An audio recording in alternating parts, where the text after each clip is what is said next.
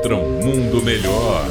Uma crônica politicamente incorreta com Luiz Felipe Pondé. O roteiro que o Bolsonaro está seguindo em relação às Forças Armadas, assim como as polícias militares, é um roteiro que foi seguido pelo Chaves e também mantido pelo Maduro, que é a corrupção das Forças Armadas e das polícias militares, fazendo com que, por exemplo, eles tenham favorecimentos com relação a salários, favorecimento com relação a aposentadorias.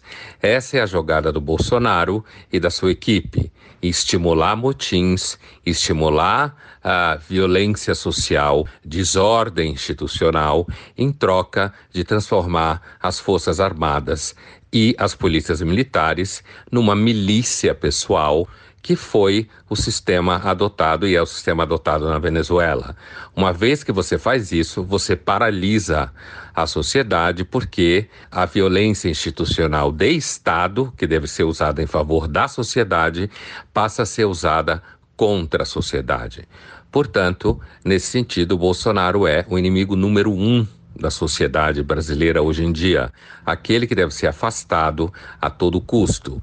E as Forças Armadas e as polícias militares não devem de forma nenhuma se deixar contaminar pela intenção de Bolsonaro e seus zumbis.